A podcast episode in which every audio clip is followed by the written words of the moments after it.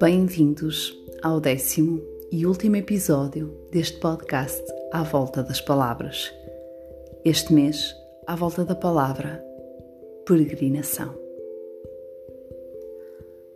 Peregrinação, sinônimo de viajar por terras distantes, sinônimo de viajar para homenagear o lugar de alguém ou algo que se venera.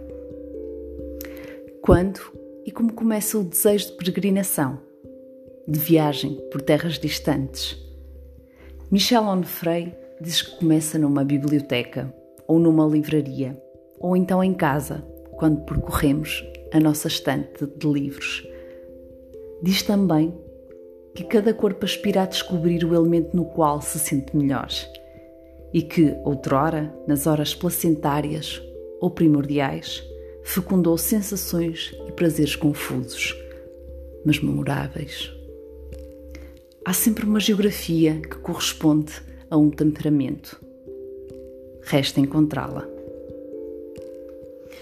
Quando sonhei conhecer o Irão, nele estava o sonho de Robert Byron, Nicolas Bouvier, Richard Kapuscinski, Marco Polo, Ibn Battuta e tantos outros que ainda não conheci que ainda não sabia é que talvez tivesse encontrado uma das geografias certas ao meu temperamento.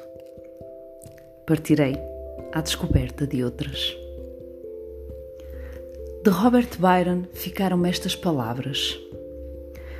Os superlativos aplicados por viajantes a objetos por eles vistos, mas desconhecidos da maioria das pessoas, são geralmente suspeitos. Eu sei disso pois sou culpado de os usar. Mas ao reler este diário, dois anos mais tarde, num ambiente mais contrastante, mantenho a opinião que tinha antes de ir à Pérsia e que confirmei naquela tarde na steppe. Gombad e Cabos está entre os edifícios mais grandiosos do mundo.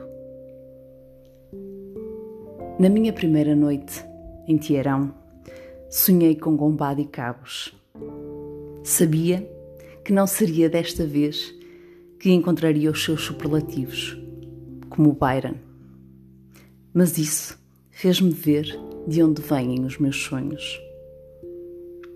Vêm da peregrinação dos outros.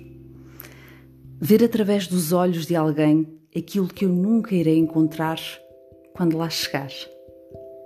Porque até lá o sonho já se transformou e deu origem a um novo, o meu.